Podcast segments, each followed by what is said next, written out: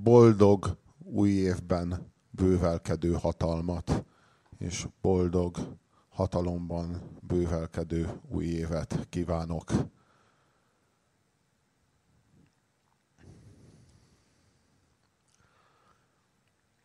Mint azt már láthatjátok, a Zeitgeist című filmnek az első harmadával készültem.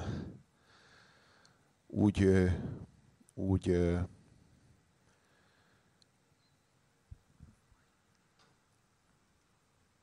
gondolom, hogy megvilágító erejű az, hogy Amerikában az amerikai liberális értelmiség, ők ilyen nagyon demokrata szavazók, annyira, hogy még a, még a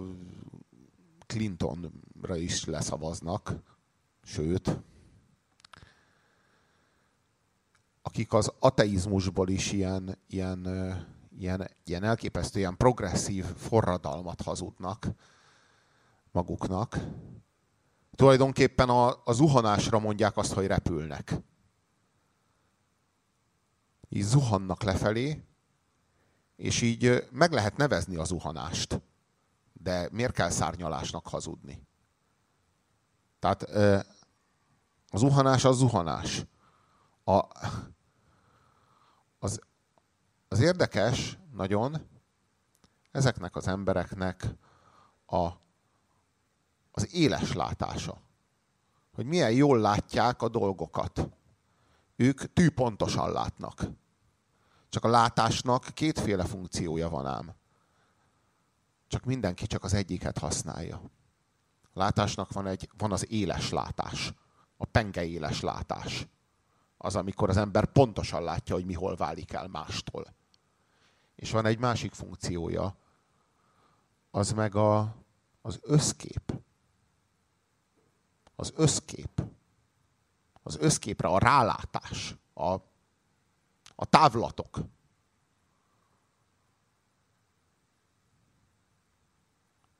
A mélységek és a, és a kép gazdagsága. Mindenki más valóságot lát. És hogy mennyire más valóságot lát ez az ember, meg az az ember, a, a szellemi, meg az anyagi világban, arról tanúskodik ez a film. Ez nagyon amerikai. Nagyon amerikai. Amerikában így vitatkoznak. Ilyen módon vitatkoznak a liberálisok. Egy ilyen sokkal arrogánsabb SZDSZ-t kell elképzelni. Hogyha elő van készítve, akkor mehet. Spirituality is a particular term which actually means uh, dealing with intuition. In the theistic tradition, there's notion of clinging into a word. A certain act is regarded as uh, displeasing to divine principles a certain act is regarded as pleasing for the divine, whatever. In the tradition of non-theism, however, it is very direct that the case history are not particularly important. What is actually important is here and now. Here and now. Now is definitely now. We try to experience what is available there on the spot. There's no point in thinking that the past did exist that we could have now. This is now. This very moment. This very moment. Nothing mystical, just now, very simple, straightforward. And from that nowness, however, arises a sense of intelligence always. That you are constantly interacting with the reality one by one, spot by spot, constantly. We actually experience fantastic precision always. But we are threatened by the now, so we jump to the past or the future. Paying attention to the materials that exist in our life, such rich life that we lead. All these choices takes place all the time, but none of them are regarded as bad or good per se. Everything we experience are unconditional experience they don't come along with the label by saying this is regarded as bad, this is good. But we experience them, but we don't actually pay heed to them properly. We don't actually regard that as a, that we are going somewhere. We regard that as a hassle, waiting to be dead. Waiting to be dead. Waiting to be dead. Waiting to be dead.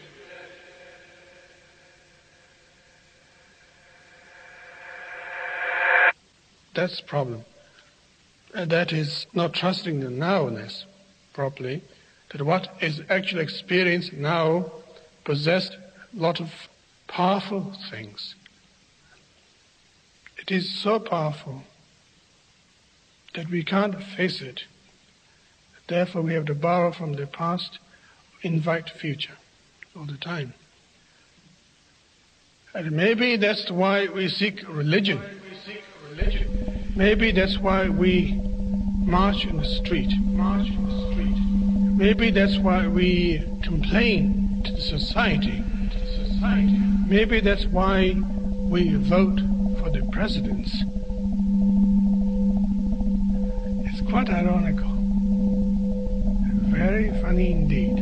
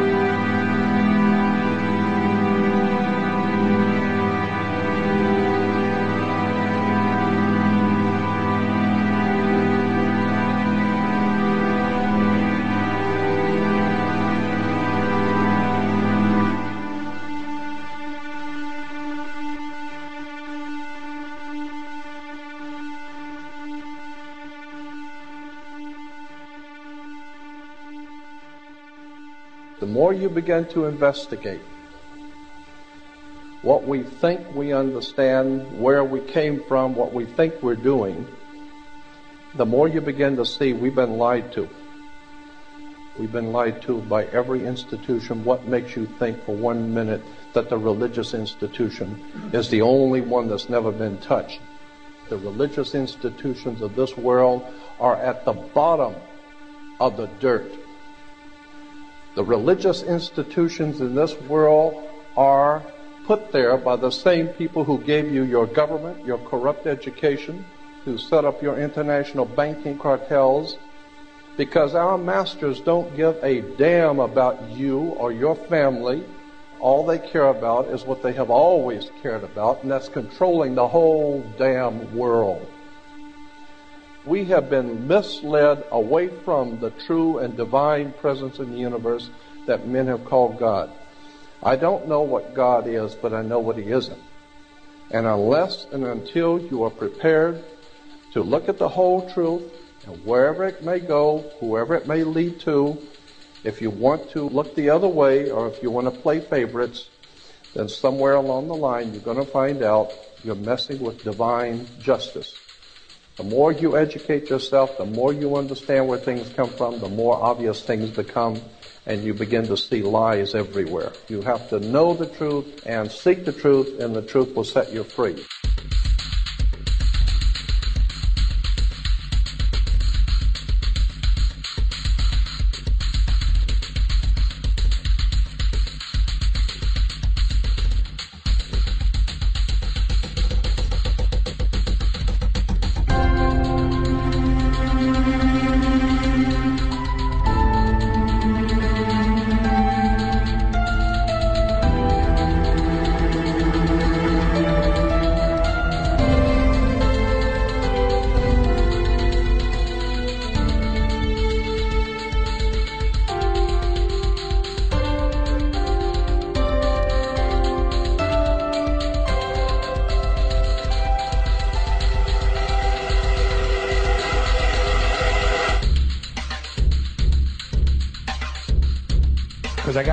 Truth, folks. I got to tell you the truth. When it comes to bullshit, big time, major league bullshit, you have to stand in awe of the all time champion of false promises and exaggerated claims, religion. Think about it. Religion has actually convinced people that there's an invisible man living in the sky who watches everything you do every minute of every day. And the invisible man has a special list of 10 things he does not want you to do.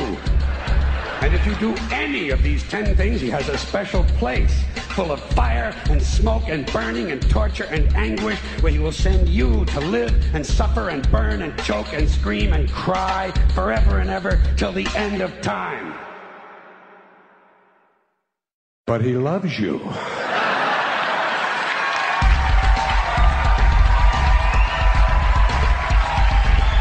loves you. He loves you and he needs money. He always needs money. He's all powerful, all perfect, all knowing, and all wise. Somehow, just can't handle money. Religion takes in billions of dollars, they pay no taxes, and they always need a little more. Now, you talk about a good bullshit story. Holy shit.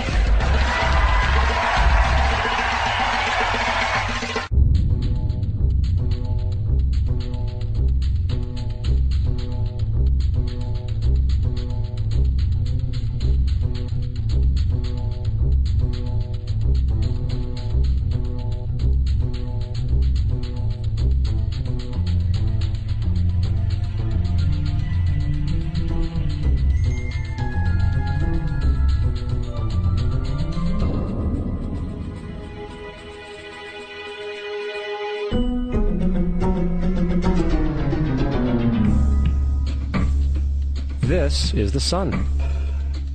As far back as 10,000 BC, history is abundant with carvings and writings reflecting people's respect and adoration for this object.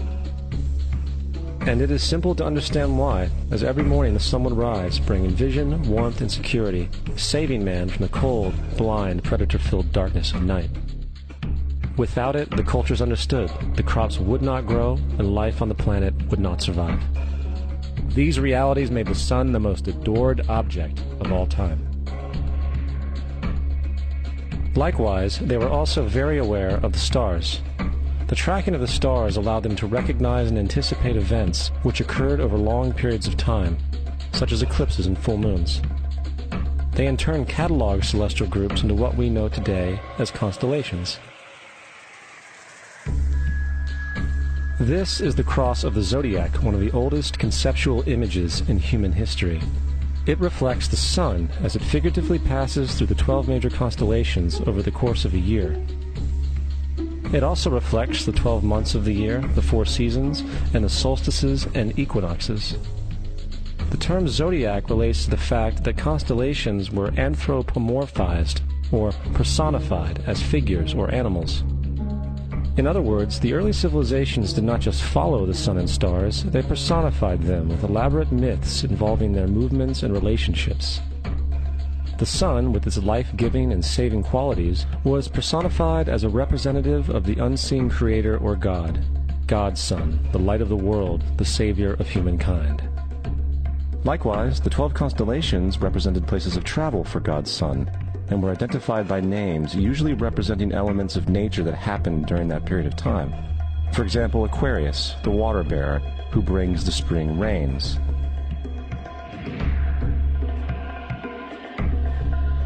This is Horus. He is the sun god of Egypt of around 3000 BC. He is the sun anthropomorphized, and his life is a series of allegorical myths involving the sun's movement in the sky. From the ancient hieroglyphics in Egypt, we know much about the solar messiah. For instance, Horus, being the sun or the light, had an enemy known as Set, and Set was the personification of the darkness or night. And, metaphorically speaking, every morning Horus would win the battle against Set, while in the evening Set would conquer Horus and send him into the underworld. It is important to note that dark versus light, or good versus evil, is one of the most ubiquitous mythological dualities ever known, and is still expressed on many levels to this day. Broadly speaking, the story of Horus is as follows. Horus was born on December 25th of the Virgin Isis Mary. His birth was accompanied by a star in the east, and upon his birth he was adored by three kings at the age of 12, he was a prodigal child teacher. At the age of 30, he was baptized by a figure known as Anup, and thus began his ministry. Horus had 12 disciples he traveled about with, performing miracles such as healing the sick and walking on water. Horus was known by many gestural names such as the Truth, the Light, God's Anointed Son, the Good Shepherd, the Lamb of God, and many others. After being betrayed by Typhon, Horus was crucified, buried for three days, and thus resurrected.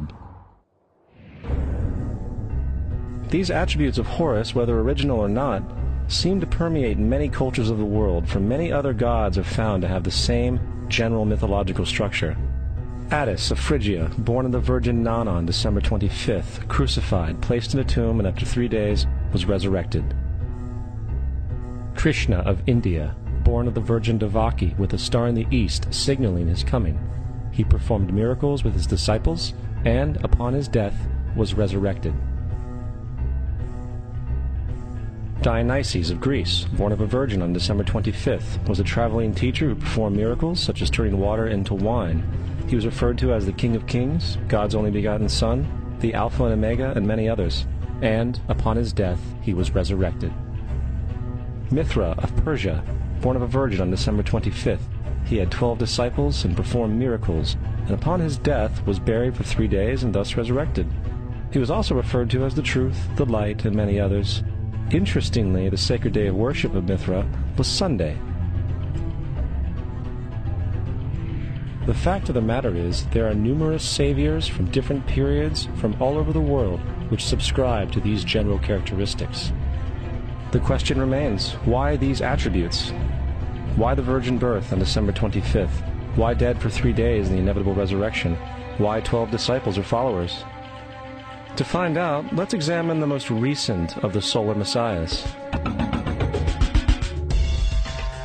Jesus Christ was born of the Virgin Mary on December 25th in Bethlehem. His birth was announced by a star in the east, which three kings or magi followed to locate and adorn the new Savior. He was a child teacher at 12, and at the age of 30 he was baptized by John the Baptist, and thus began his ministry. Jesus had 12 disciples, which he traveled about with, performing miracles such as healing the sick, walking on water, raising the dead. He was also known as the King of Kings, the Son of God, the Light of the World, the Alpha and Omega, the Lamb of God, and many, many others. After being betrayed by his disciple Judas and sold for 30 pieces of silver, he was crucified, placed in a tomb, and after three days was resurrected and ascended into heaven. First of all, the birth sequence is completely astrological. The star in the east is Sirius, the brightest star in the night sky, which, on December 24th, aligns with the three brightest stars in Orion's belt.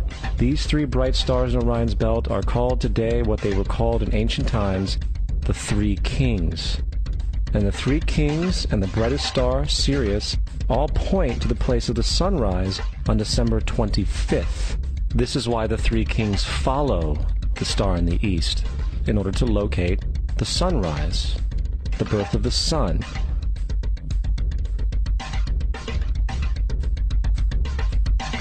The Virgin Mary is the constellation Virgo, also known as Virgo the Virgin. Virgo in Latin means virgin. Virgo is also referred to as the house of bread, and the representation of Virgo is a virgin holding a sheaf of wheat.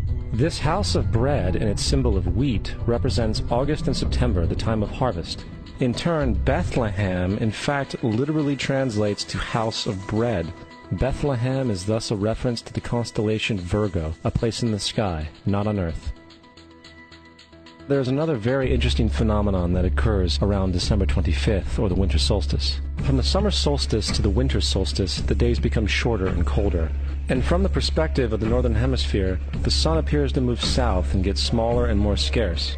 The shortening of the days and the expiration of the crops when approaching the winter solstice symbolized the process of death to the ancients. It was the death of the sun. And by December 22nd, the sun's demise was fully realized. For the sun, having moved south continually for six months, makes it to its lowest point in the sky. Here a curious thing occurs. The sun stops moving south, at least perceivably, for three days. And during this three day pause, the sun resides in the vicinity of the Southern Cross, or Crux, constellation. And after this time, on December 25th, the sun moves one degree, this time north, foreshadowing longer days, warmth, and spring.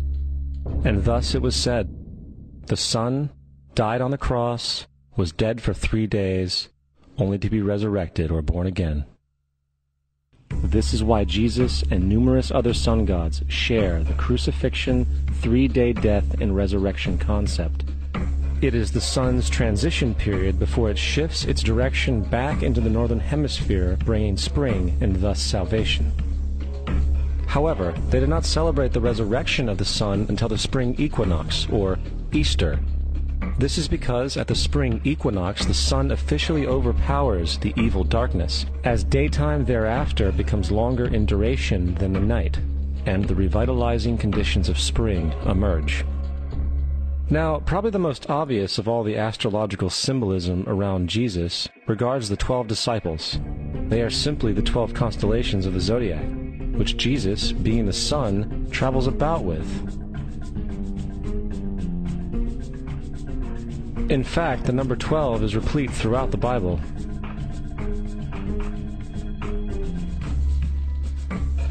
Coming back to the cross of the zodiac, the figurative life of the sun, this was not just an artistic expression or tool to track the sun's movement. It was also a pagan spiritual symbol, the shorthand of which looked like this. This is not a symbol of Christianity. It is a pagan adaptation of the cross of the zodiac.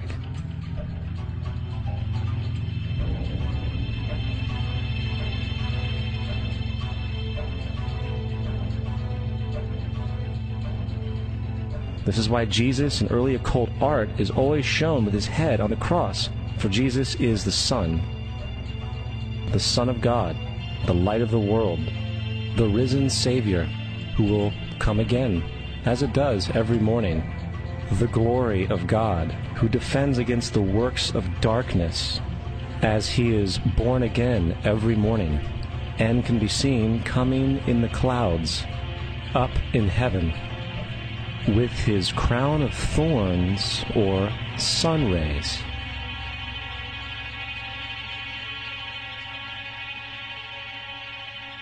Now, of the many astrological, astronomical metaphors in the Bible, one of the most important has to do with the ages.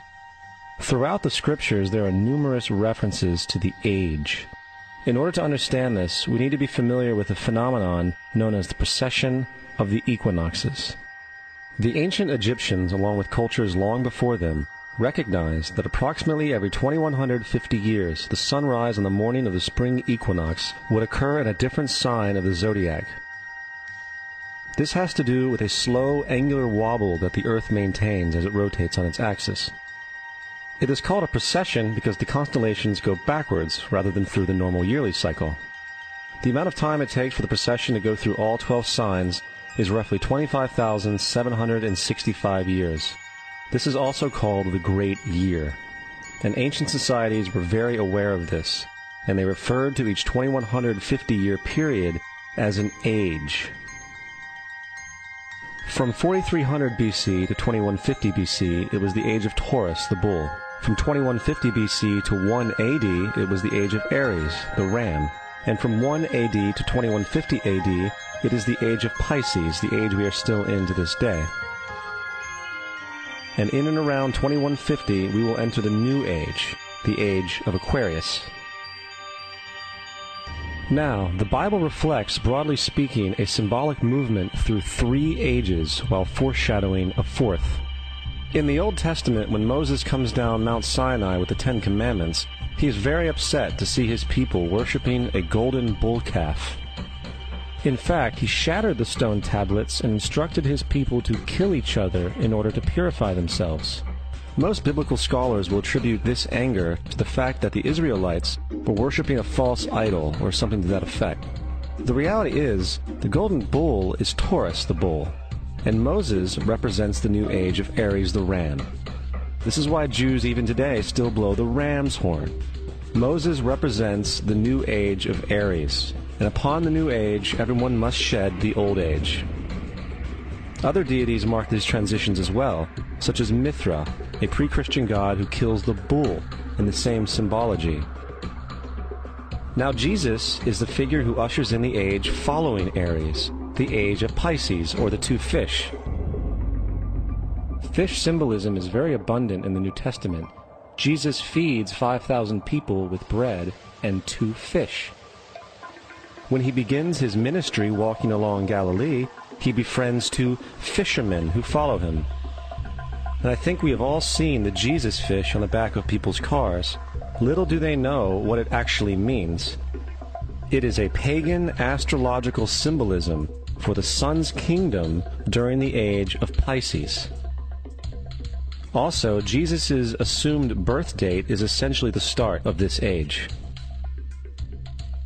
At Luke 22:10, when Jesus is asked by his disciples where the last Passover would be, Jesus replies, Behold, when ye are entered into the city, there shall a man meet you, bearing a pitcher of water. Follow him into the house where he entereth in. This scripture is by far one of the most revealing of all the astrological references. The man bearing the pitcher of water is Aquarius, the water bearer, who is always pictured as a man pouring out a pitcher of water. He represents the age after Pisces, and when the Sun, God's Son, leaves the age of Pisces, Jesus, it will go into the house of Aquarius, as Aquarius follows Pisces in the procession of the equinoxes. All Jesus is saying is that after the age of Pisces will come the age of Aquarius.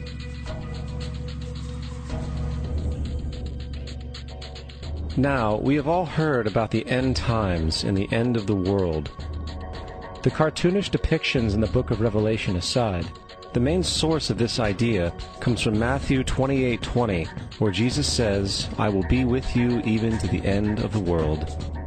However, in the King James Version, world is a mistranslation, among many mistranslations. The actual word being used is eon, which means age. I will be with you even to the end of the age, which is true, as Jesus' solar Piscean personification will end when the sun enters the age of Aquarius. The entire concept of end times and the end of the world is a misinterpreted astrological allegory. Let's tell that to the approximately 100 million people in America who believe the end of the world is coming. Furthermore, the character of Jesus being a literary and astrological hybrid is most explicitly a plagiarization of the Egyptian sun god Horus. For example, inscribed about 3,500 years ago on the walls at the Temple of Luxor in Egypt are images of the Annunciation, the miracle conception, the birth, and the adoration of Horus. The images begin with Thoth announcing to the Virgin Isis that she will conceive Horus, then Neph, the Holy Ghost, impregnating the Virgin, and then the virgin birth and the adoration. This is exactly the story of Jesus' miracle conception. In fact, the literary similarities between the Egyptian religion and the Christian religion are staggering.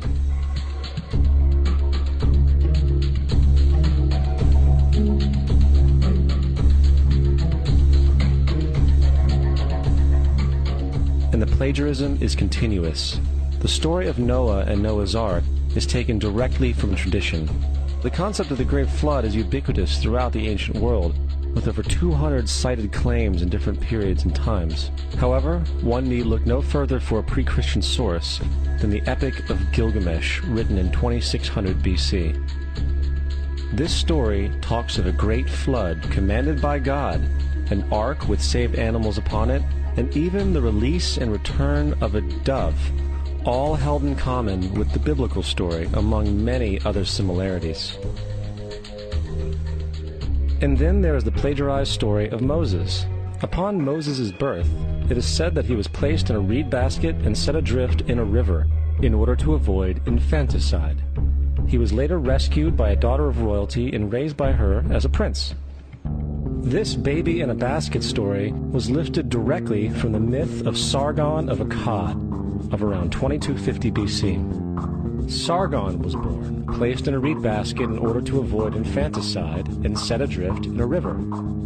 He was in turn rescued and raised by Aki, a royal midwife.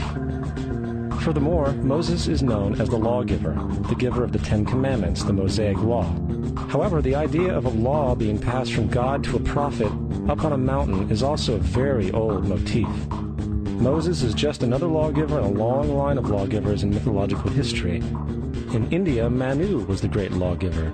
In Crete, Minos ascended Mount Dicta, where Zeus gave him the sacred laws, while in Egypt there was Meses, who carried stone tablets and upon them the laws of God were written. Manu, Minos, Meses, Moses. And as far as the Ten Commandments, they are taken outright from spell 125 in the Egyptian Book of the Dead. What the Book of the Dead phrased, I have not stolen, became thou shalt not steal. I have not killed, became thou shalt not kill. I have not told lies, became thou shalt not bear false witness, and so forth. In fact, the Egyptian religion is likely the primary foundational basis for the Judeo Christian theology. Baptism, afterlife, final judgment, virgin birth, death and resurrection, crucifixion, the Ark of the Covenant, circumcision, saviors, Holy Communion, Great Flood, Easter, Christmas, Passover, and many, many more are all attributes of Egyptian ideas long predating Christianity and Judaism. Justin Martyr, one of the first Christian historians and defenders, wrote When we say that he, Jesus Christ, our teacher, was produced without sexual union, was crucified and died and rose again and ascended into heaven, we propound nothing different from what you believe regarding those who you esteem sons of Jupiter. In a different writing, Justin Martyr said, He was born of a virgin, except this in common with what you believe of Perseus. It's obvious that Justin and other early Christians knew how similar Christianity was to the pagan religions. However, Justin had a solution. As far as he was concerned, the devil did it. The devil had the foresight to come before Christ and create his characteristics in the pagan world. Fundamentalist Christianity, fascinating. These people actually believe the world is 12,000 years old. Swear to God. I actually asked one of these guys, okay, dinosaur fossils. He says, dinosaur fossils? God put those here to test our faith.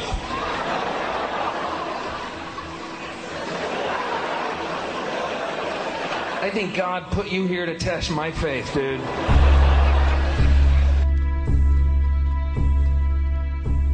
The Bible is nothing more than an astrotheological literary hybrid, just like nearly all religious myths before it. In fact, the aspect of transference of one character's attributes to a new character can be found within the book itself. In the Old Testament, there is the story of Joseph. Joseph was a prototype for Jesus. Joseph was born of a miracle birth. Jesus was born of a miracle birth. Joseph was of 12 brothers. Jesus had 12 disciples. Joseph was sold for 20 pieces of silver. Jesus was sold for 30 pieces of silver. Brother Judah suggests the sale of Joseph. Disciple Judas suggests the sale of Jesus. Joseph began his work at the age of 30. Jesus began his work at the age of 30. The parallels go on and on. Furthermore, is there any non biblical historical evidence of any person living with the name Jesus, the Son of Mary, who traveled about with 12 followers, healing people and the like? There are numerous historians who lived in and around the Mediterranean either during or soon after the assumed life of Jesus. How many of these historians document this figure? Not one. However, to be fair, that doesn't mean defenders of the historical Jesus haven't claimed the contrary. Four historians are typically referenced to justify Jesus' existence. Pliny the Younger, Suetonius, and Tacitus are the first three. Each one of their entries consists of only a few sentences at best, and only refer to Christus or the Christ, which in fact is not a name but a title. It means the anointed one. The fourth source is Josephus, and this source has been proven to be a forgery for hundreds of years. Sadly, it is still cited as truth.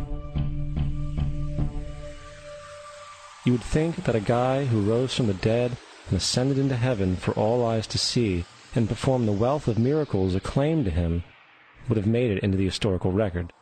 It didn't because once the evidence is weighed, there are very high odds that the figure known as Jesus did not even exist.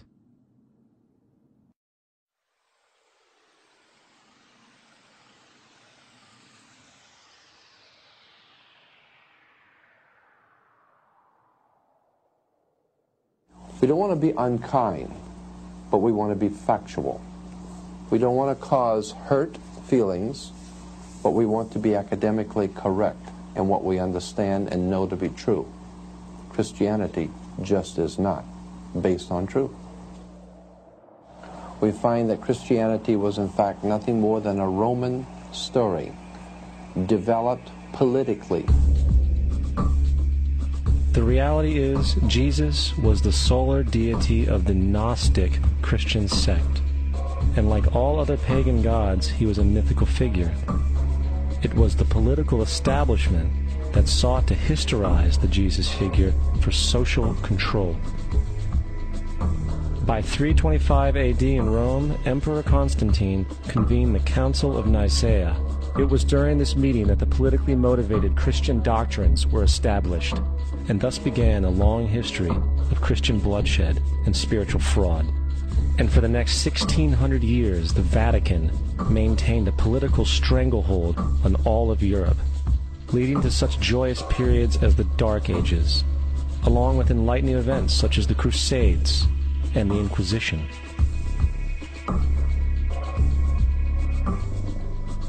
Christianity, along with all other theistic belief systems, is the fraud of the age. It serves to detach the species from the natural world, and likewise each other. It supports blind submission to authority. It reduces human responsibility to the effect that God controls everything, and in turn, awful crimes can be justified in the name of a divine pursuit. And most importantly, it empowers those who know the truth, but use the myth to manipulate and control societies. The religious myth is the most powerful device ever created and serves as the psychological soil upon which other myths can flourish.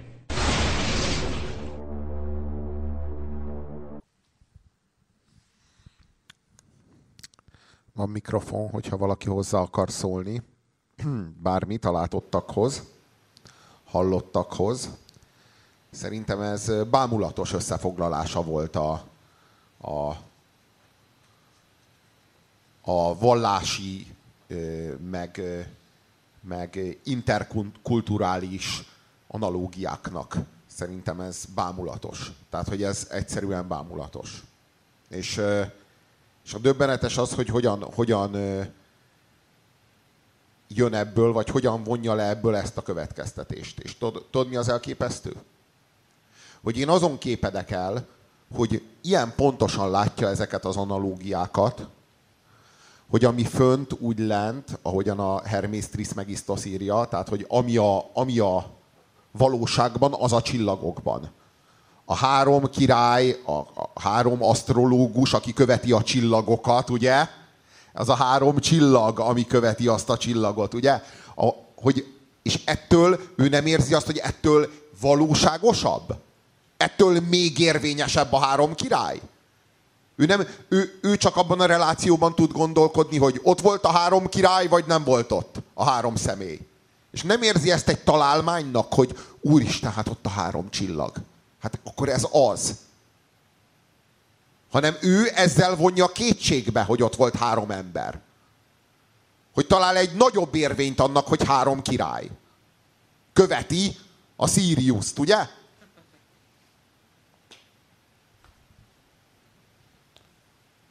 Ez, az én számomra ez a döbbenetes. És ő, ő meg, hogyha hallaná azt, amit én mondok, azt mondaná, hogy döbbenetes, hogy én még ebből is arra következtetek, hogy akkor mégis van Isten.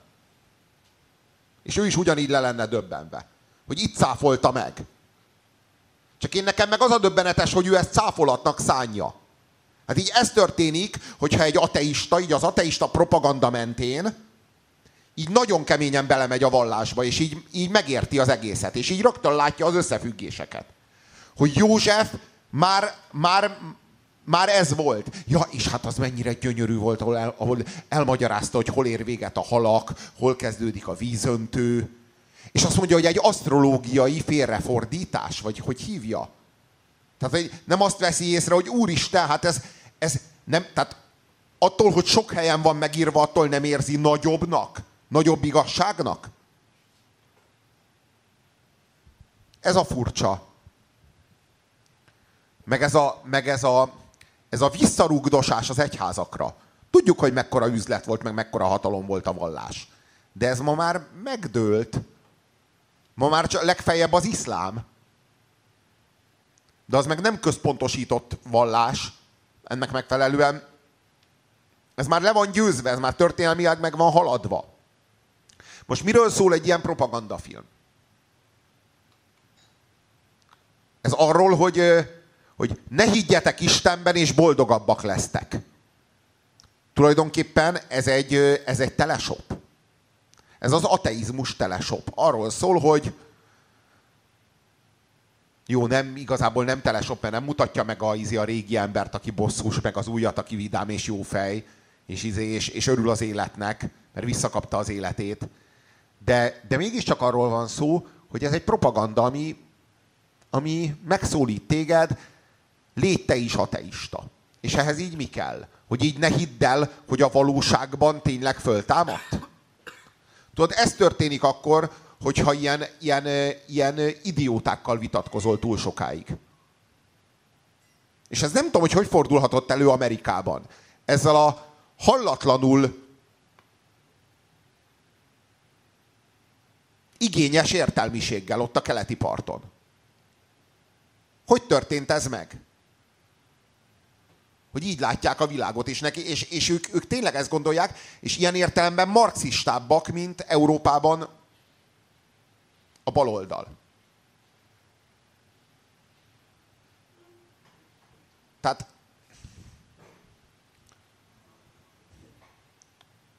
Mert ez ma már nem program, hogy döntsük meg a vallásokat, hiszen már megdőltek.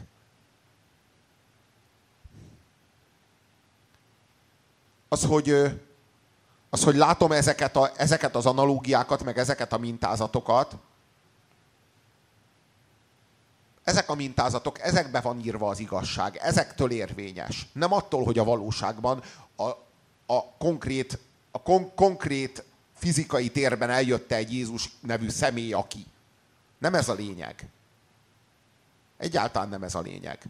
Csak tudod, ezért is veszélyes, hogy izé, hogy, hogyha mondjuk túl sokat vitatkozik az ember barát Csabákkal, akkor az esetleg visszahat a személyére.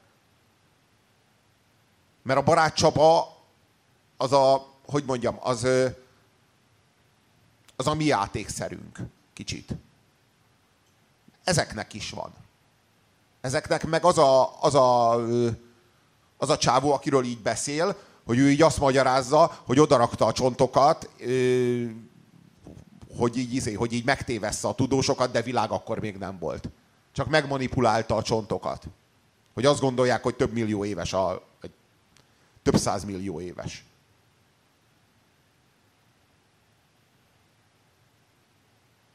És nekik a barát Csaba az óceánnak azon a felén, nekik ez, ez a helyi érték. Ez a, ez, a, ez a hülye gyerek, akivel így játszanak, és így pofozgatják. És kicsit nekünk ez a barát Csaba.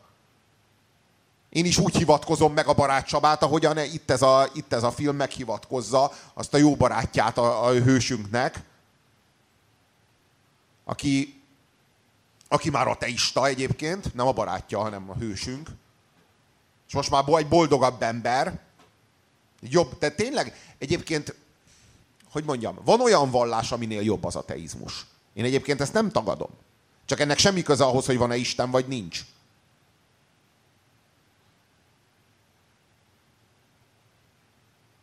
Én egyébként úgy gondolom, hogy van olyan vallás, aminél jobb az ateizmus. Nagyon sok olyan vallás van. Ez az ateizmus, ez a mostani ateizmus, ez már olyan mennyiségű kereszténységet szívott fel magába. Érted? Magukon nem veszik észre, hogy a Jézus jött vissza a személyükben. Ezt nem veszik észre. Erre az analógiára nincsen szemük. Hogy hol hallottam én ezt az egészet, ezt a, az ateizmus, mint minden tízé tisztító mosópor szlogent? Hát a Marx-tól. Hát ez a Marx, ez nem egy ilyen újabb Jézus volt? Nem kéne megnézni esetleg, hogy így, hogy így honnan vette ezt az attitűdöt, hogy így világ proletáriai egyesüljetek. Meg ezt az osztályharcot, hogy a szegények mindig is egy osztály voltak. Ez honnan? Ezeket a mémeket honnan, honnan emelt át Marx? Vagy itt a hősünk, aki ezt a filmet előadja. Honnan van? Hol született? Mert ez is csak egy ismétlődés, ez is csak egy visszatérés. Ez honnan van? Honnan vette? Honnan vette ezt, hogy a, hogy az egész világot boldogabbá kell tenni. Ateizmussal. Nem arról van szó, hogy jött egy, egy Jézus Krisztus, és elhozta ezt a mémet, hogy az egész világot jobbá, jobbá kell tenni szent lélekkel. Ugye? Inkább nevezzük úgy, hogy szent szellemmel. És ez a szent szellem, ez a te élő lelkiismereted. Ez a benned élő, működő Jézus. Jézus Krisztus. És, és ez, ezt így elhozta, és ez, ez ma már felszívódott a, a, az ateizmusban. Tulajdonképpen ez nem ateizmus, hanem egy ilyen egy ilyen szekularizált humanizmus. Én így hívom. Amivel belefér egyfajta istenhit, de nem szükséges hozzá. És ez, ez, ez termelte ki a Zeitgeist is. A Zeitgeist meg akarja mondani, hogy hogyan gondolkodj, és boldogabb leszel. És el akarja adni neked ezt, ezt, a, ezt a fajta gondolkodást. Egyébként, hogyha eladja ezzel az analógiákra való rálátást, akkor, akkor oké. Okay. Akkor tök jó.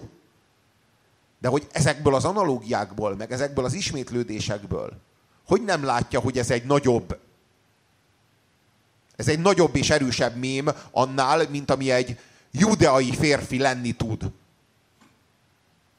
Egy húsvér judeai férfi, aki visszajön a halálból. Hogy az, hogy a csillagokba van írva, az, hogy a napjárására van illesztve az egész, az egész sztori, ez neki nem megerősítő, inkább, inkább ettől kételkedik? És azt, azt látja, hogy plágium? Ja, meg, meg, meg hogy, hogy Egyiptomból származik a, a kereszténység, a zsidói, zsidóvallás és a kereszténység. Úristen, hát ezt, ezt mi mióta magyarázzuk a fammal? Hogy ez egy, ez egy elmélet. Hogy igen, Mózes hozta át, igen, és, a, és a, az Echnaton fáraó már feltalálta az egyisten hitet. És hogy ez Egyiptomból származik. Mondjuk a, a fam az egyiptológus, tehát Számos kollégája megszólalt a filmben. A FAM az, az erről többet tud. Meg bővebben, meg pontosabban. Szóval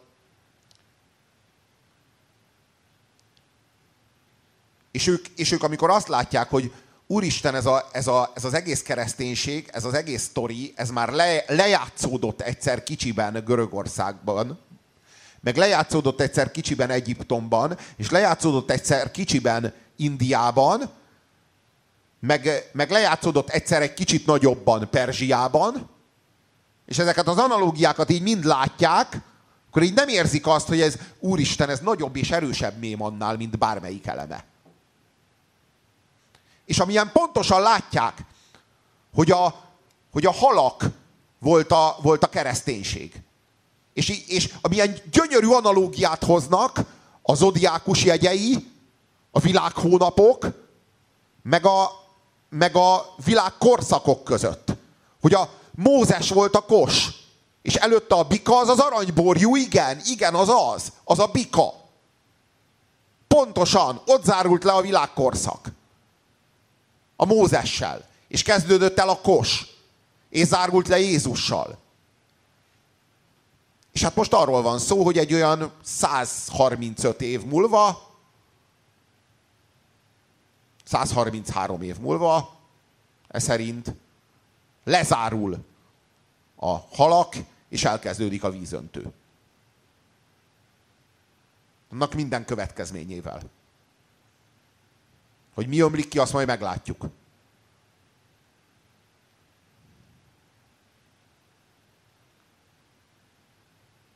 És tudod, mit gondolok? Hogy amikor majd el fog jönni az a az az eljövetel, amelyik el, megnyitja az új világkorszakot, az új 2000 éves világhónapot, 2150 éves világhónapot.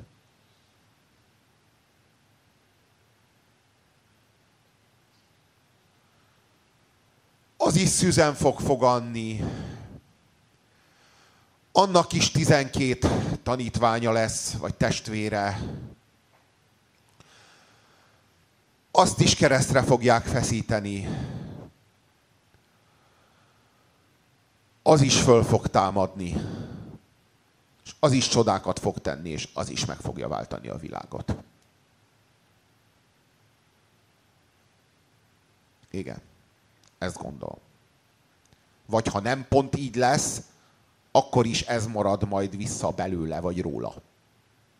Mert, de majd ez kell, hogy legyen. Majd ennek kell lenni. Így vagy úgy. Látjuk, hogy működik ez. Levezették nekünk, hogy hatszor egymás után hogy történik. Miért gondoljuk, hogy hetedszerre majd nem így történik? Vagy miért gondoljuk azt, hogy a szellem az így végleg kiszállt a világból? Vagy hogy az istenek azok, azok végleg elbúcsúztak tőlünk? Ezen a szinten, igen. Kitöltöttük ezt a létteret. De higgyétek el, hogy minden világ ö, hónap embere végül kitölti azt a létteret, amit kapott. A bika, az, az kitöltötte. Kitöltötte a bikakor embere. És eljöhetett Mózes, és egyesíthette az isteneket.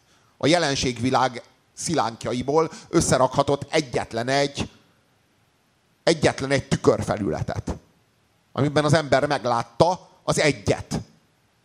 Az egy Istent. Aminek nincs neve. És,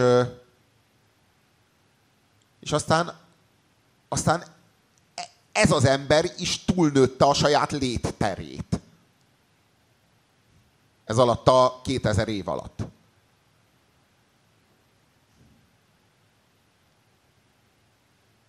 És jött Jézus, és, és elhozta, megteremtette az óember helyére az új embert. A Szent Szellemmel. Vagy a Szent Szellem által. És, és az erkölcs az szétterjedt a földön. És most csak annyi történik, hogy a 2150-re, ami elvileg mondom 130, nem tudom én, három év,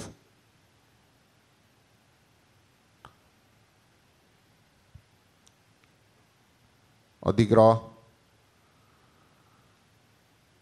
addigra kitermeli a, a kor, az idő kitermeli az újjájövetelt. És az egy magasabb szintű dolog lesz. Vallás lesz, de már csak onnan nézve fogjuk érteni az analógiát ezzel. Vagy a kapcsolatot ezzel. Valami magasabb, nem tudom mi lesz.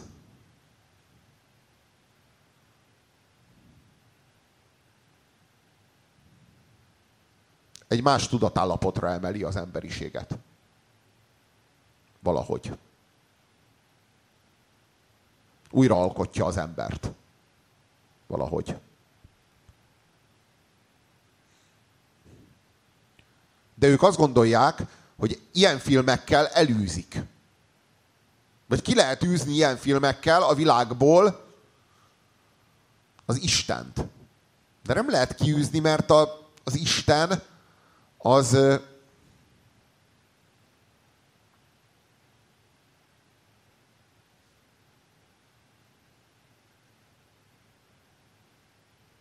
az a világhoz tartozik. A, világ, a világgal egy. Egy lényegű, a világgal adták.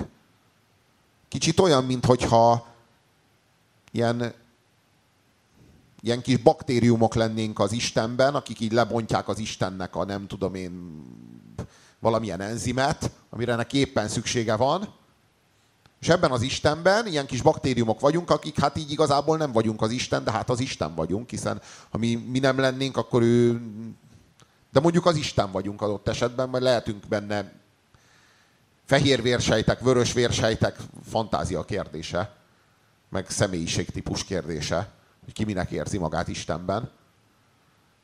És az ilyenek így elkezdik tagadni az Istent, és azt mondani, hogy de nincs.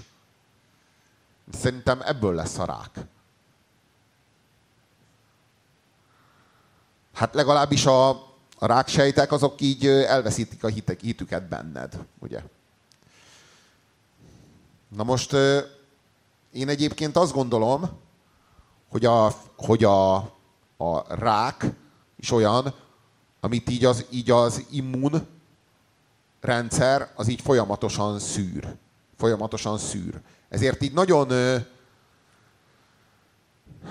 nagyon kockázatos rámondani, meg könnyelműség rámondani bármire is, hogy na itt ez a rák mert minden nap, minden órájában képződnek benned ráksejtek. És ezekkel az immunrendszered röhögve elbánik. A rák az, a, az együtt jár az élettel, az az igazság. Viszont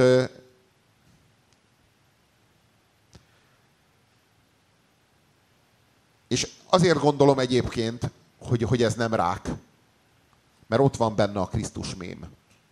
Tehát a lényeget átadta Jézus Krisztus. Mit? Azt, hogy egy filmet azért csinálok, mert másoknak jót akarok, és segíteni akarok nekik? Mert azon a tudati szinten vagyok, hogy, hogy a Jézus Krisztus miatt boldogtalanok, és én majd, majd kigyógyítom belőle őket, és akkor boldogok lesznek.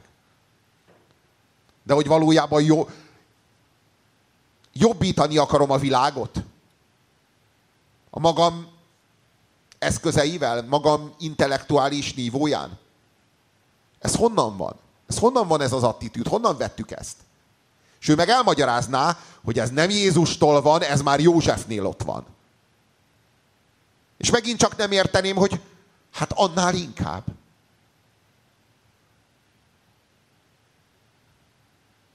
Hát annál inkább. Mert nem arról van szó, hogy a dolgok kauzálisak, vagy analógiásak, tehát ok okozatiak, vagy analógiásak, hanem arról, hogy mindig kauzálisak és mindig analógiásak. És a kettő mindig, mindig igaz és mindig van. És az a feladat, hogy ezt a kettőt, ezt így megfelelő módon tud alkalmazni. És ne legyenek ideológiai kényszereid egyiket vagy másikat tenni. Egyébként a Zeitgeist alkotói azok ebben a vonatkozásban szerintem tök jól, tök jól teljesítenek. Tehát ők tényleg sokat tudnak a vallásról. Csak a prekoncepciójuk az, ami hát egyrészt úgy gondolom, hogy hibás, másrészt meg úgy gondolom, hogy nélkülözi a kellő mértékű önreflexiót.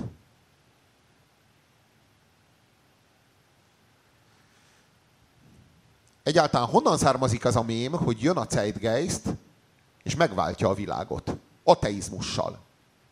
És az ateizmus egy galamb. Egy galamb, amelyik beleszáll Bill Hicksbe, vagy nem tudom én, George Carlinba, vagy melyik előadóba.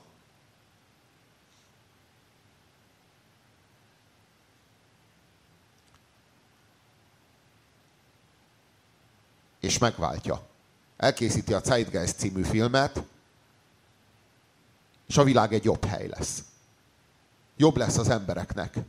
Mert neki mindegyik, mindegyik a testvére, mindegyik, amelyik a vallásnak az igája alatt nyög. Ugye? Honnan van ez az egész? Honnan, hol született ez?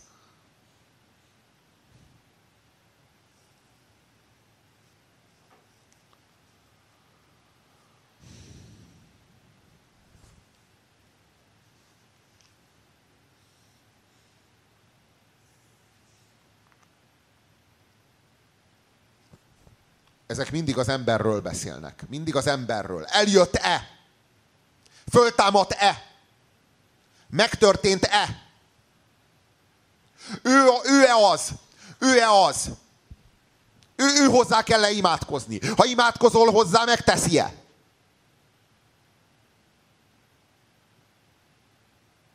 Nem értik meg, hogy nem az ember számít, hanem az eszme. Az eszme.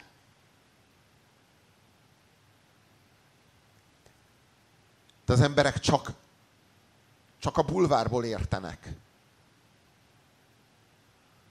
A fókuszban az a, az a szabály, minden egyes fókusz gyártása során, minden egyes fókusz riportban,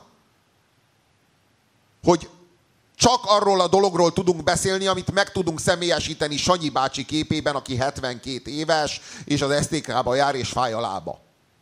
Ha így, ha így el tudjuk mesélni a problémát, ami az STK-val van, akkor jó, ha nem, akkor nem csináljuk meg. Érthető? Csak ez érdekli az embereket. Csak ezzel tudnak, csak, ez, csak ezt értik. Jézus vált meg? Ő? Ő a személy? Ő a fétis személy? Nem. Nem. Nem és nem. Nem Jézus. Nem Jézus. Nem. Az eszme. Az eszme vált meg. És az eszme miatt kárhozol el, nem Hitler miatt, hanem az eszme miatt. Most a Hitlert mondtam példának, de azért volt egy pár gyilkos eszme.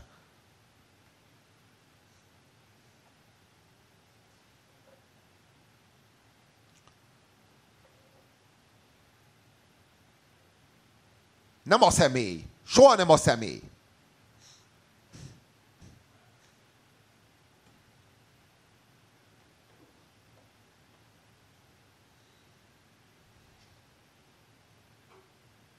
Én sem azt mondom, amit én gondolok. Én sem azt mondom, amit én gondolok, hanem én azt mondom, amit nyolcan, vagy tizen, vagy tizenketten. Talán pont tizenketten vagyunk. És talán én vagyok a harmadik a sorban. Talán a hetedik. Talán a tizenkettedik. Én azt mondom, amit a FAM mond, amit a Dávid, a Dinnyés Geri, a Tasnádi, a Fuchs Péter, a Nagypál Szabi, a, az Oszi, a Gödri Bulcsú. Úristen, hányan vagyunk? Én, ez, én ezt mondom. Mi mind hatunk egymásra folyamatosan. Folyamatosan veszünk át egymástól. Gondolatokat, identitást. Eszmét. Közös eszmélés. És gyűlölöm azt látni, azt, hogy Puzsér for president. Azt a, izé, azt a kommentet látni. Hogy, hogy hogy Puzsér for president, mert ezt aztán kurva jó érezni, tudod? Hát ez olyan, ilyet olvasni, hogy Puzsér for president, mint a cukrozott méz. Hát kurva jó, hát prezident, hát faszom. Ja. Ja. Csak nincs, nincs, nincs ilyen, nincs ilyen, nincs ilyen. Soha. Soha. Egyáltalán nem számít. Egyáltalán nem számít. Nem számít, hogy ki a személy. Nem a személy számít, hanem az eszme.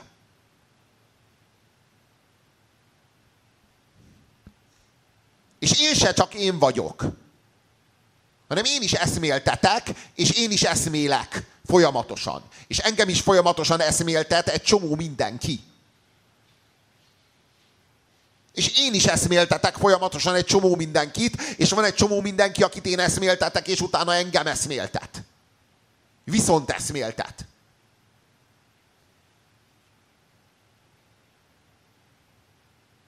Mert van ez az eszmei körforgás.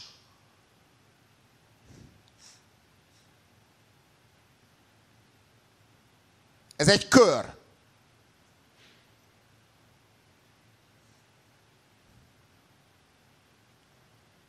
És mindenki a maga helyén áll. És, és, és ez egy,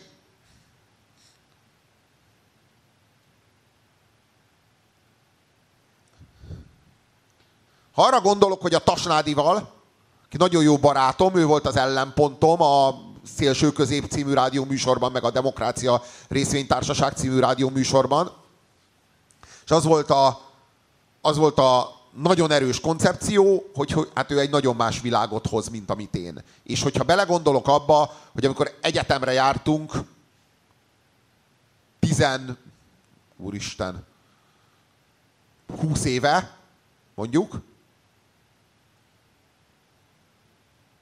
még, még mennyi mindent másképp gondoltunk. Én tök más gondoltam a világról, mint most.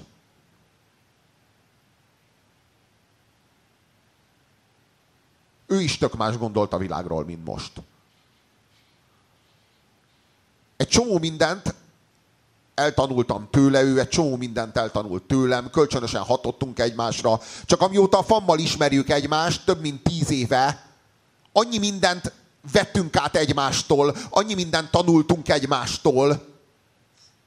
Ezt már nem is lehet szét, szét bogozni.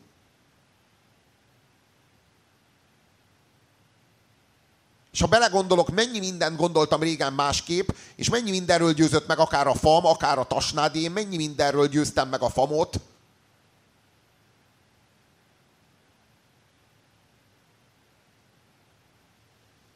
és, és hogy valójában ez az egész egy, egy,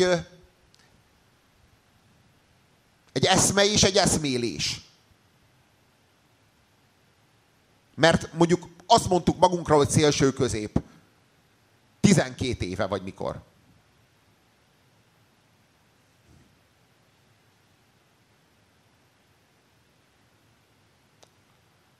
Most a szélső közép már valami mást jelent. De az eszme ugyanaz. Egy csomó dologban ma már más. Mert változunk. De az eszme, ez a szélső középség, amiben a magyar Dávid így kifejezte.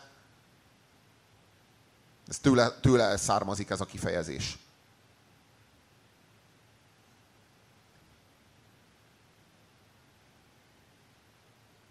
Például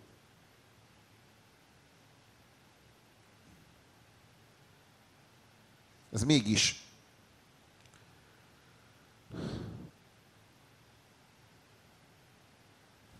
ez ez mégis van. Tehát, hogy ez, ez mégis van. Ez, ez, egy, ez egy eszme.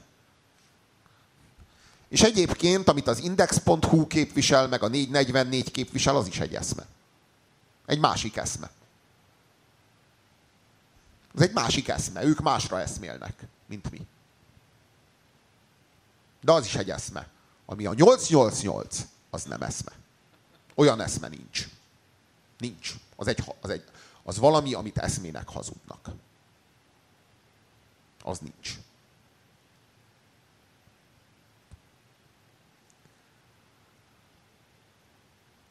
A demokrata az egy eszmeroncsa.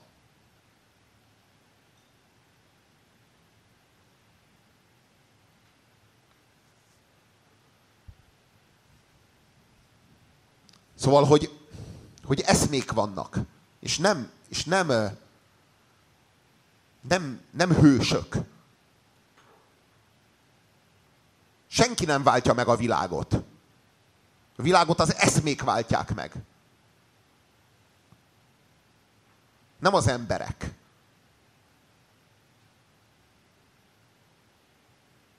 A mémek, ha úgy tetszik. A Szent Szellem egy mém. Egy mém. Tényleg az. Nincs ilyen anyagi vonzata, ami belét száll. Az egy mém. Valami, amit megtanultál. De nem az eszeddel, hanem a szíveddel. De szóval egy mém. Ma már tanulható. Az összes gyerekbe, gyerekbe ma már így átadjuk a kultúrával.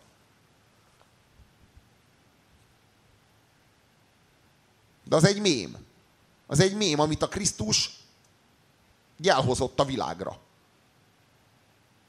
Az egyisten hit is egy mém volt. Azt a Mózes hozta. Az ateizmus is egy mém volt.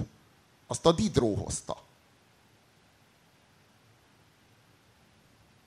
Ezek eszmék. Ez, ezek hatnak, ezek formálják a világot. Itt száll le a szellem az anyagba. Ugye a lélek a szellemen át lényegül át az anyagba. De ez a lélek dolog, ez már annyira metafizikai, hogy ezt már nem ne firtassuk. De minden esetre az a nem létből képződik át a szellemen keresztül az anyagba.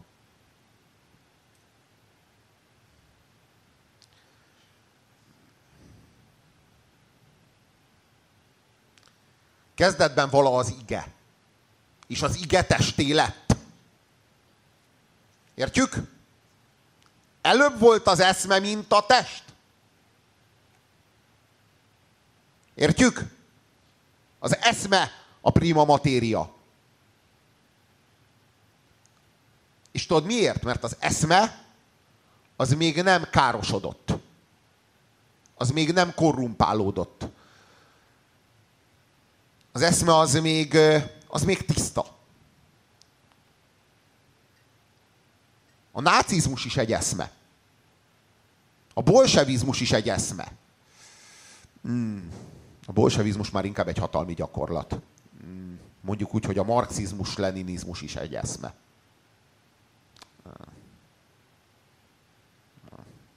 Marxizmus is egy eszme. A marxizmus az egy eszme például. A leninizmus az már egy hatalmi gyakorlat azért. Ezek, ezek eszmék, és ezek az eszmék versengenek a világért. Ezek az eszmék a primer. Na most, hogyha, hogyha a, azok az ateista barátaink, akik a Zeitgeistért felelnek, azok így ezt így megértenék, hogy alapvetően ezek az, ez, a, ez, a, ez, a, ez a sztori ez nem ott dől el.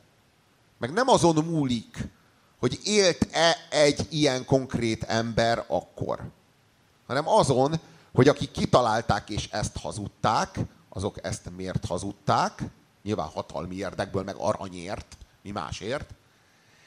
És hogy jutott eszükbe ez, hogy a szegényeket kell segíteni? Hogy jutott -e? Honnan jött ez, hogy a, hogy a, a boldogok a lelki szegények, mert tövék a menny?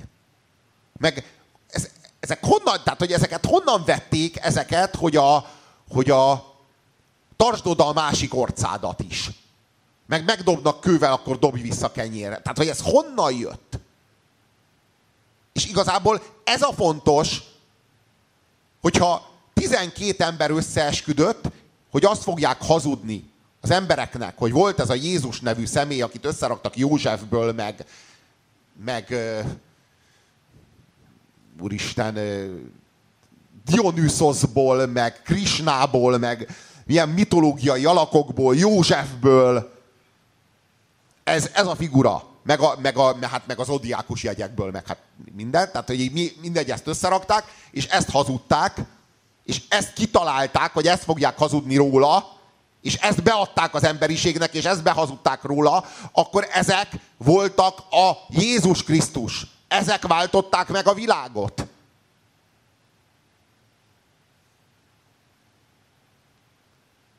Az a lényeg, hogy ha ők bebizonyítják, tényleg bebizonyítják, hogy sosem volt a Jézus Krisztus, és tényleg a 12 ember összeesküdött, semmi nem változik.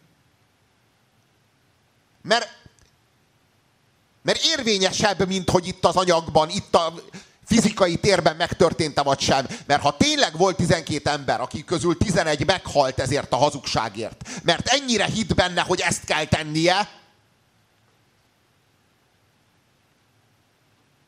akkor ez a 12 ember a Krisztus. Ez, a Krisztusi mű az itt, itt fekszik előttünk.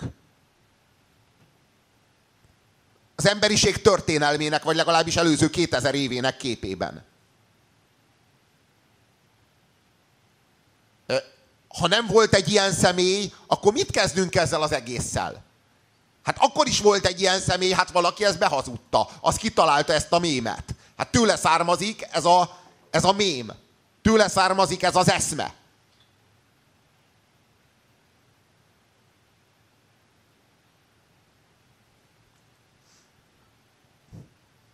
Nem Hitler volt a hibás.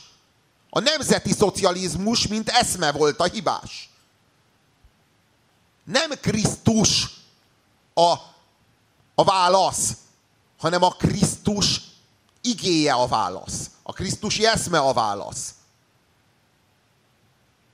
A kereszténység, ha úgy tetszik, a szó jó értelmében.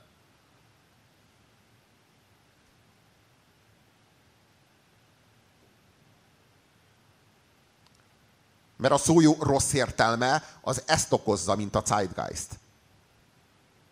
És ez az amerikai értelmiség színe virága. És ők a rendszerkritikus értelmiség. És mindenben egyetértek velük, ha nem a vallásról van szó, vagy legalábbis nagyon sok mindenben. Hát a Bill Hicksnek, meg a, meg a George Carlinnak a véleménye, hát az az én számomra, hát legalábbis mérvadó. Kurvára. De érdekes módon ezzel a témával kapcsolatban, ezzel a, ebben a tárgyban, és ezt én az ottani keresztényeknek a degeneráltságuk rovására írom. Ezek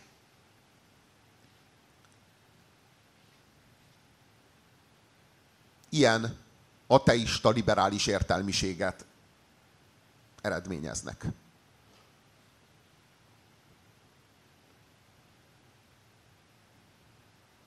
És tudod, rohadtul nem értem, mert abban az országban azért nagyon sokat LSD-ztek, meszkalítóztak, gombáztak, meg mindenféle tudatmódosító szereket fogyasztottak. Legalábbis furcsa, hogy ezt a bigottériát tanulják el, és alkalmazzák magukra. És egy nap a FAM és én közösen barátcsabákká változunk. mi is ilyen barát Csaba-szerűek leszünk egy nap. Addig vitatkozunk vele. És ott van Popper Péter. Most halt meg egy fél éve? Egy éve?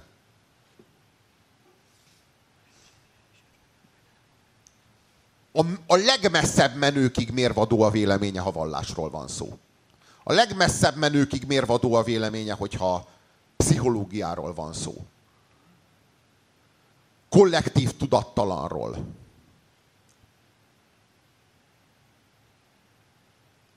Metafizikáról, összehasonlító vallástudományról. De ha politikáról van szó, többé nem. Abban a pillanatban ő már így nem tudja a 20. századi félelmeit, vagy a 20. századból hozott félelmeit már nem tudta meghaladni. Ugye a politikáról adott véleménye az egy ilyen szorongó zsidó bácsinak a véleménye volt. Minden más lényegesebb, ennél lényegesebb és fontosabb politikánál érvényesebb kérdésben meg ő volt a mester.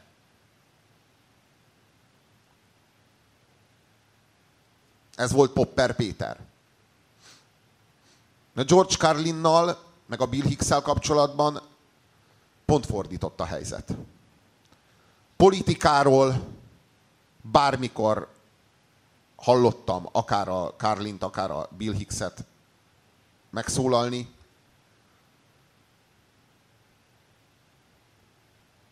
mindig messze menőkig átütő volt brilliáns volt. Komolyan.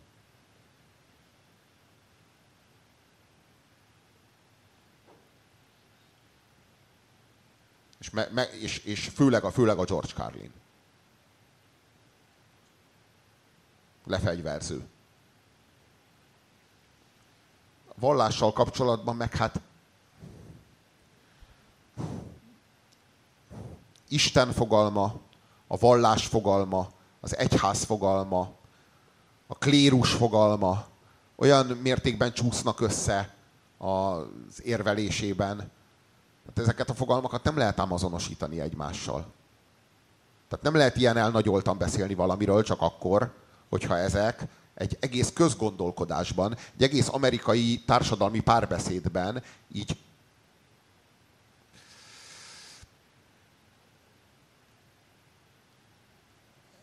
ezek, ezek egy csomagban vannak.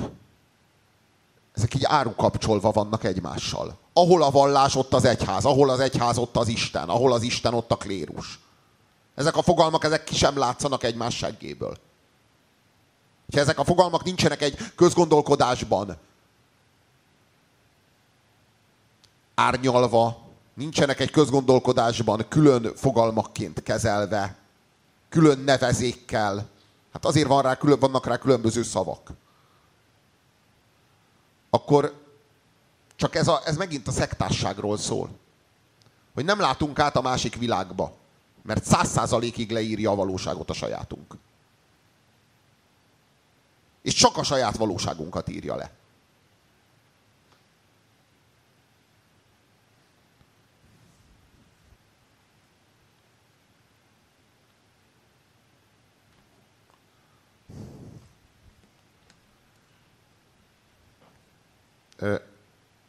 Ami a, ami a,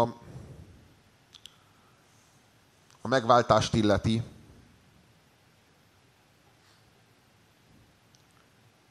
az emberiséget nem lehet megváltani. Sem ateizmussal, sem kereszténységgel. Sem vallással, sem vallástalansággal.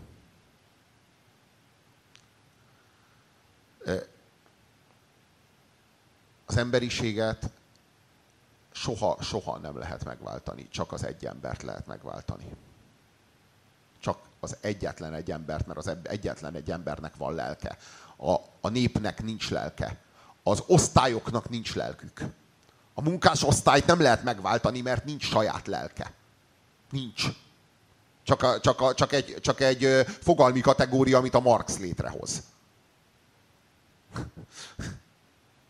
De nem lehet megváltani. Csak, csak az egy embert lehet megváltani. A Jézus Krisztus is így működik. A Hitler is így működik. A, a Marx is így működik. Bármennyire is nem így gondolja, így működik, mert a szellemvilágába lépett, és a szellemvilágában eszmékkel operál. És az eszmék működnek így. Csak az egy embert lehet kárhozatba vinni, a világot el se lehet kárhoztatni. Az, az, egy, az egy nagy, az a modern ember, vagy inkább mondom úgy, hogy a posztmodern ember nagy élethazugsága volt, hogy, hogy Auschwitz után nem lehet verset írni. Ez annak a nyugalma volt, hogy na, a világ elkárhozott. De nem. A világ nem kárhozott el. És soha nem is fog. Auschwitz után is lesznek versek. És, és, és értjük, hogy hogy értette a Dornó, de lesznek. Lesznek. És pont ez a lényeg, hogy, hogy egy, egy embernek a, az értelmetlen halála 6 millió embernek, vagy 60 millió embernek az értelmetlen halála. Tudod, Stalin mondta, nagy, nagy és híres cinikus pszichopata, hogy egy ember halála tragédia, egy millió és statisztika.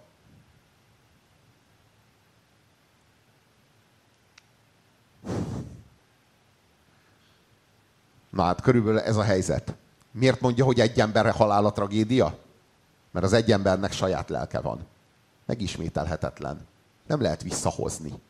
Nem lehet visszahozni a semmiből. Az egy millió embernek nincs saját lelke. Újra, újra szülik az anyák azt az egy milliót, és kész. Ezt ki lehet írtani. Ez, ez a modern tömeggyilkosságok lélektana. Azt ki lehet írtani. Az egy embert megölni, az pokoli nehéz. Hitlernek sosem ment volna. Jó, men, neki talán ment volna. Neki talán ment volna, ő azért képes, gondolom, hogy képes lett volna rá. De, de, a, de nem kell, de frontszolgálatos korában nem ment volna. Fegyvertelen embert agyon lőni. Az, az, az nem lehet. Ezért kellett külön SS alkalmazni erre a célra. És külön, külön nem harcoló hadosztályokat kellett a tömeggyilkosságokhoz alkalmazni. Mert, mert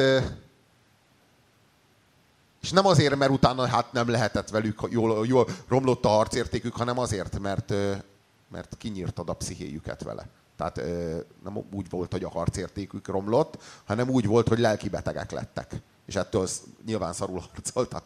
Tehát, hogy,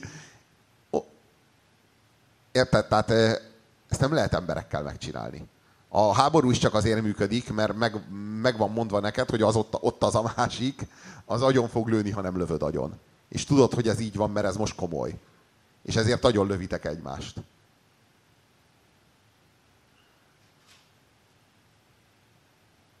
De hogy valójában a, az emberiség fogalma az is egy, egy tömeggyártás eredménye. Nincs emberiség. Nincs ilyen. Csak ember van. Az ember a legnagyobb mérték. Nincs tovább. Nincs tovább. Többet nem lehet. Úgy értem, hogy van tovább, de többet nem, nem lehet eszmékkel boldogítani. Vagy eszmékkel megváltani. Az egynél többet nem lehet.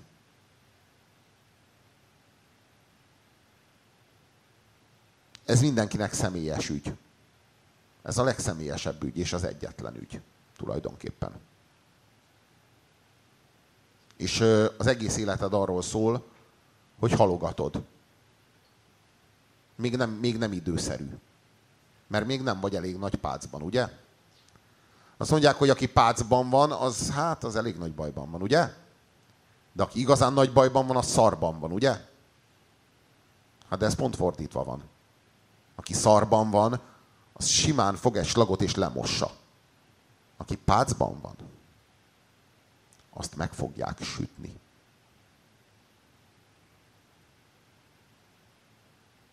És mi pácban vagyunk. Erre mondta azt a Hanvas Béla, hogy a pácban mindenki benne van. Ez azt jelenti, hogy mindegyikünket meg fognak sütni.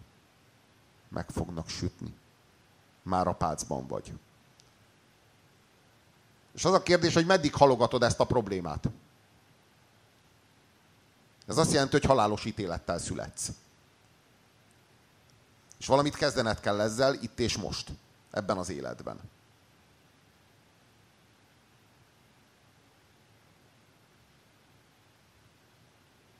Benne vagy a pácban. De ezt a halálod, halálod napjáig kész vagy halogatni, szőnyeg alá söpörni. Nem venni róla tudomást. És meddig lehet komoly képpel élni úgy, hogy benne vagy a pácban, és azt ismételgeted magadnak, hogy így úgyse sütnek meg, vagy majd lesz valahogy. Leginkább nem azt, hogy nem sütnek meg, mert ezt így komoly képpel nem tudod magadra se olvasni, hanem csak azt, hogy majd így lesz valahogy. Na most így akkor is mindenkit megsütnek. Na.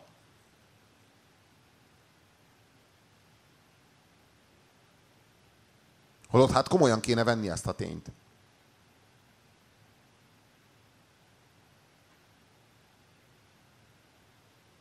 Csak hogy a pác is egy eszme. És a sütés is egy eszme.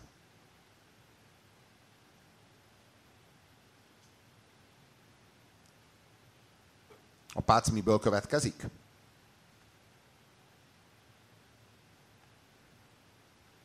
Az egódból. Ugye? Az egyetlen halandó részedből. És az arra ránőtt személyiségedből. Ez, ez, az, ami, ez az, ami halandó. Az egód és, az, és a rá, ráépülő személyiség. Ezen kívül minden halhatatlan, ami benned van, vagy ami te vagy. Minden. Örökké való.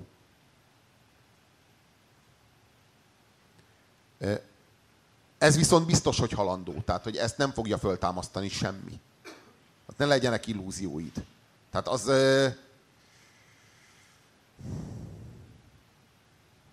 De az egyébként tűzre való. Tényleg. Mi az ego?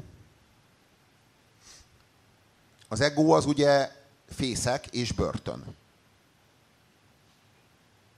Pont az a lényeg, hogy a lelked az egy magzat, ami a, az, amit az ego fog közre. Mint egy fészek és mint egy börtön. Mit jelent, hogy fészek? Ez azt jelenti, hogy,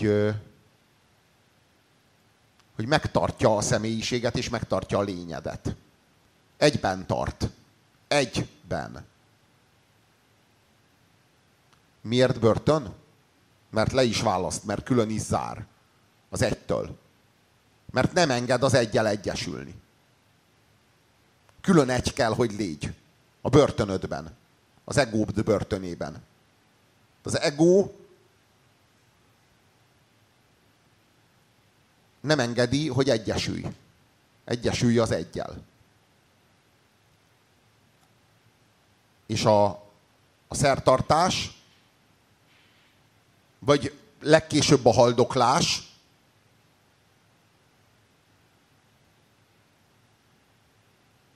a vallás gyakorlata, legkésőbb a halálod óráján, mert onnan már nincs hova.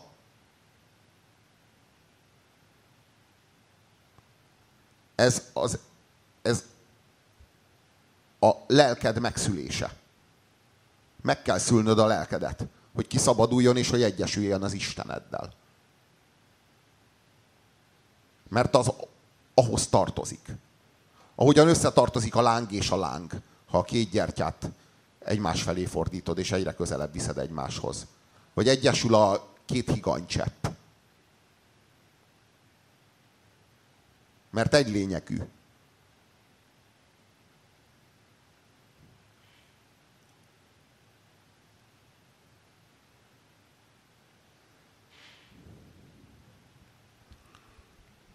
És, és az egód az arra való, hogy szétfeszítsd, és a lelkedet megszüld. És aztán, amikor ez megtörtént, az egód az megy a pácba,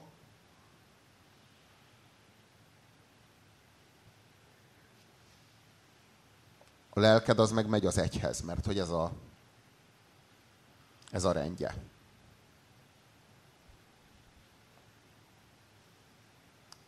Persze mit jelent ez a lelked dolog? Az, hogy addig léteztél, onnantól kezdve nem léte. Aki létezik, az Istentől távol van. Mert Isten az a létezés. Aki nem létezik, az Istenben van. Az a létezéssel egy. A létező a létezéstől idegen. A nem létező az a létezéssel azonos.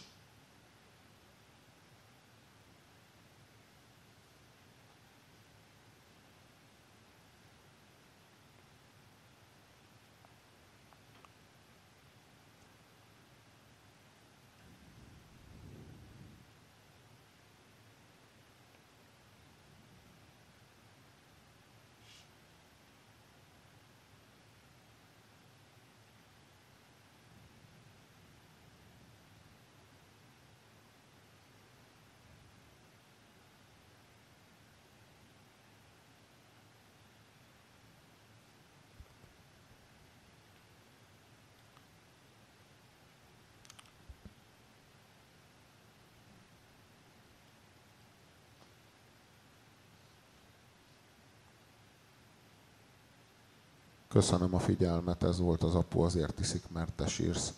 Jó éjszakát!